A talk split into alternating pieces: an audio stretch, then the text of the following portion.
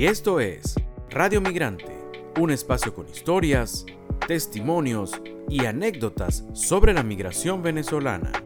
Hablamos con los que se fueron, pero también con los que se quedaron o volvieron. Y hoy en Radio Migrante conversaremos con Alberto Marín. Él es un venezolano, caraqueño, quien en el año 2020, en enero del 2020, emigró de Venezuela, residiendo desde entonces en Malta. Vamos a conocer su historia hoy en Radio Migrante.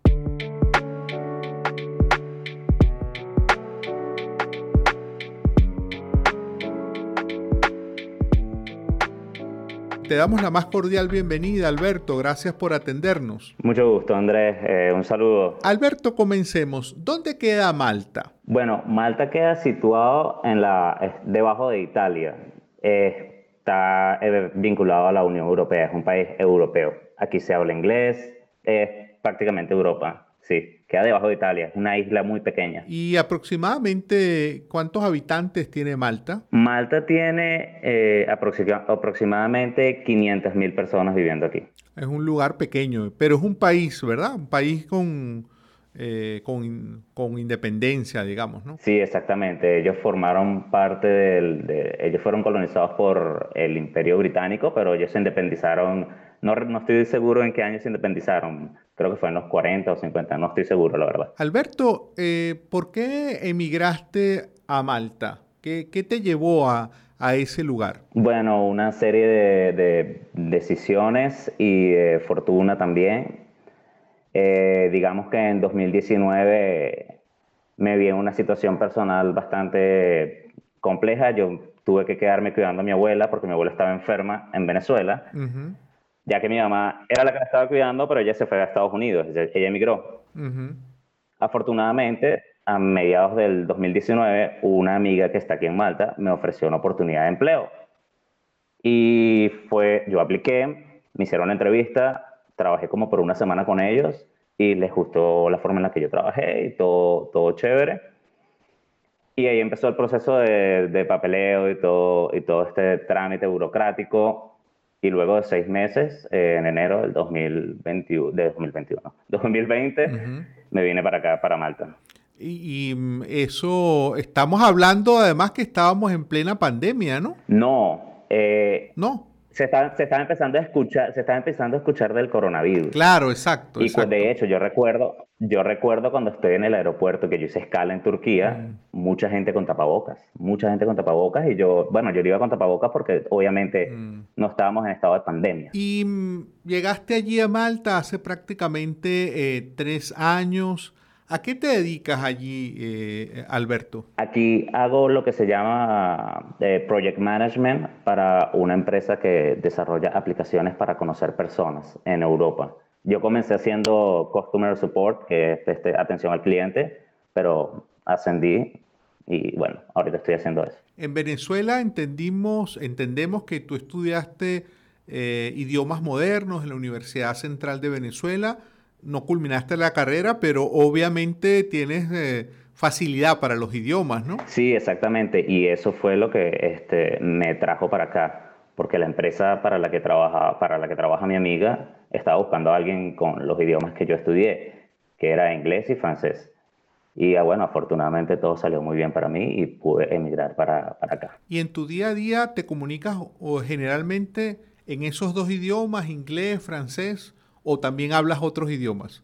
Eh, aquí hablo básicamente, aquí en Malta se habla inglés, inglés y maltés, pero casi toda la isla habla inglés, entonces yo me comunico en inglés con todo el mundo, con todas las personas que no sean latinoamericanas o hispanohablantes, mejor dicho. Y, allí en ese día a día tuyo, Alberto, eh, te topas, te encuentras, coincides con gente digamos, venezolanos o hispanoamericanos, hispanohablantes? Sí, eh, de hecho es una de las cosas que más me sorprende de, Malta hoy en día. Malta es un lugar sumamente multicultural. Aquí tú encuentras personas de China, India, Pakistán, Noruega, Colombia, Argentina, Ecuador, México. Yo vivo, por ejemplo, yo comparto casa con una mexicana. Entonces, este, es muy sorprendente eso de Malta, que siendo un lugar tan chiquito, haya tantas personas de tantos lugares del mundo. ¿Y hay, hay allí alguna comunidad venezolana que tú, que tú conozcas? ¿Te has topado? ¿Tienes relación con venezolanos que también vivan allí?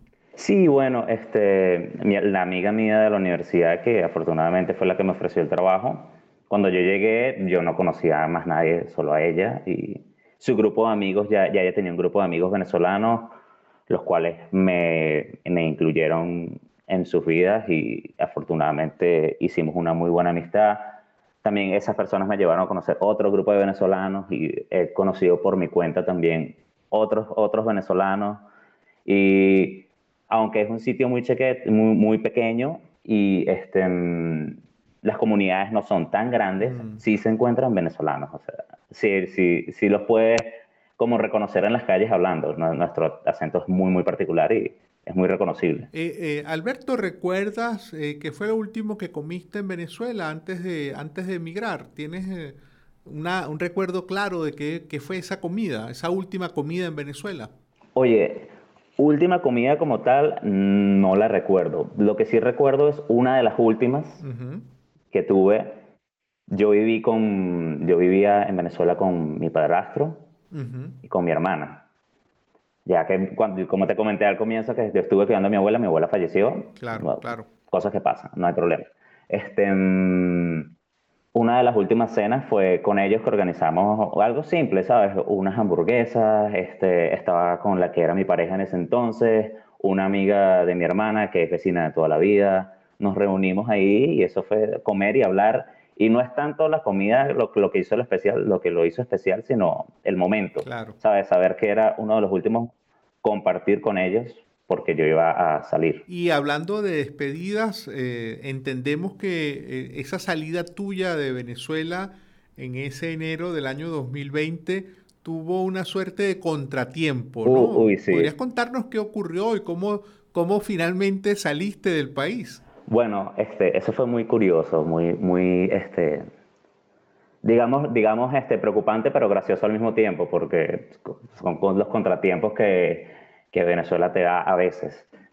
Em, yo tenía planificado salir el primero de enero del 2020 y yo iba con, ¿sabes? ¿sabes? Año nuevo, vida nueva.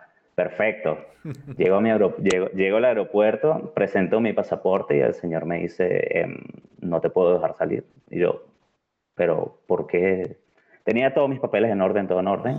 y el señor me explica que este, una vez que el pasaporte tiene más de 10 años de emitido, yo no puedo salir del país, así tenga eh, la, visa en, en la visa de trabajo en trámite, eh, así haya tenido la prórroga, no me puede dejar salir. Wow. Y bueno, eso fue ahí, ahí mismo a llamar a mi amiga y a llamar a la gente de, de, la compañía para explicar la situación. Ellos me eh, alargaron el vuelo como por tres semanas para que yo resolviera lo del pasaporte. Esa misma semana fui al Saime. Eh, bueno, todos sabemos cómo es el Saime complicado con, con, las colas y, y, comunicarse ya. Pero afortunadamente yo tenía todos mis papeles en orden, yo tenía todo para, para, para que mi caso se resolviera rápido y apliqué para lo que se llama el pasaporte express, ya que yo tenía mi visa de trabajo en trámite, tenía mi pasaporte, tenía todo, todo en orden.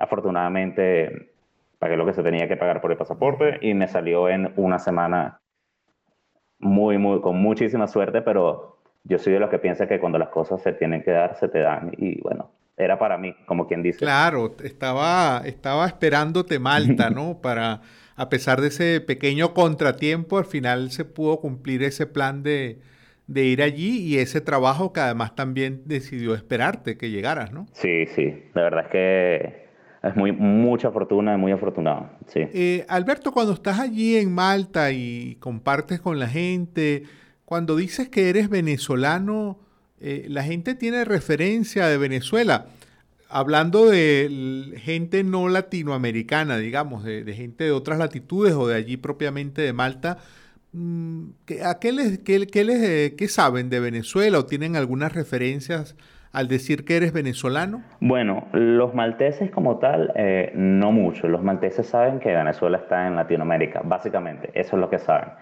Y quizás han escuchado una que otra noticia sobre la situación de Venezuela. Pero más allá de eso no saben mucho. Ahora, la gente de otros países, gente de gente que he, conocido, he tenido la fortuna de conocer este, gente alemana, italianos, españoles, suecos, eh, incluso de Albania, países increíbles. Y muchas de esas personas sí como que saben más, han tenido más contacto con otros venezolanos que de repente han emigrado a Alemania, a la misma Suecia, a la misma España. es como que, ah, sí, eh, yo tuve un amigo venezolano que me explicó esto, mm. o que pasó por esto, o yo trabajé con esta persona venezolana, y ellos sí tienen más contexto, pero los malteses, así como tal, no mucho. Mm. Es más, e, ellos son más, se alegran más tipo, oh, en un latino, bailar, el sabor, la cosa, pero más allá de eso, no.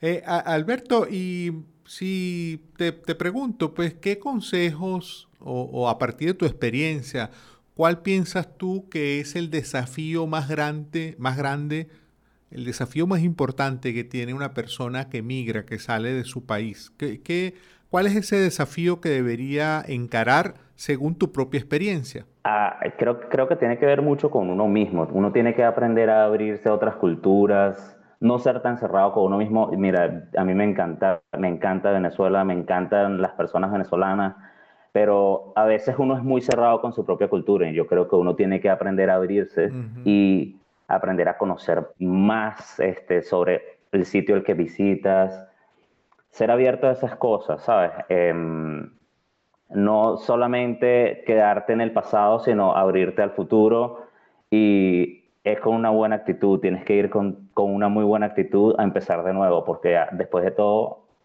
si empiezas de cero con mala actitud, realmente no siento que te puede ir muy bien. Entonces, con una buena actitud tienes que este, echarle ganas a, la nueva vida que vas a emprender. Alberto, siempre pues nos quedamos cortos y ya tenemos que, ir cerrando esta conversación.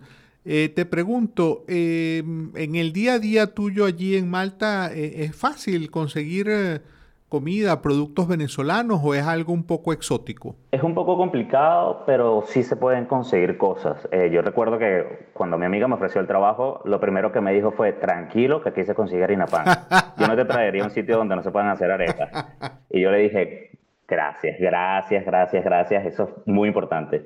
Harina pan se consigue, pero más allá de la harina pan es un poco complicado ya. Mm. Yo he llegado a conseguir que sí, eh, pirulín, flips y quizás diablitos, pero más allá de allí, muy complicado. Y ahora sí, para, para cerrar, Alberto, imagínate que tenemos una máquina que te puede transportar en el tiempo o en el espacio.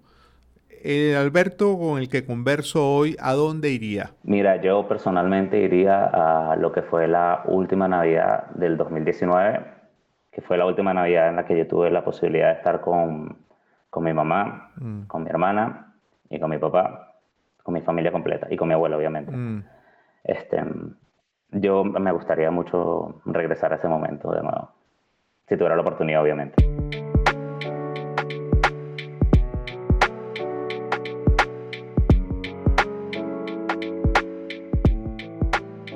Y hoy en Radio Migrante hemos eh, conversado con Alberto Marín, un caraqueño quien hace casi tres años prácticamente emigró de Venezuela para pasar a residir en Malta. Esto fue Radio Migrante. Esta fue otra presentación de Radio Migrante. Nos puedes seguir tanto en Twitter como en Instagram. En estas redes sociales estamos como arroba Radio Piso Migrante.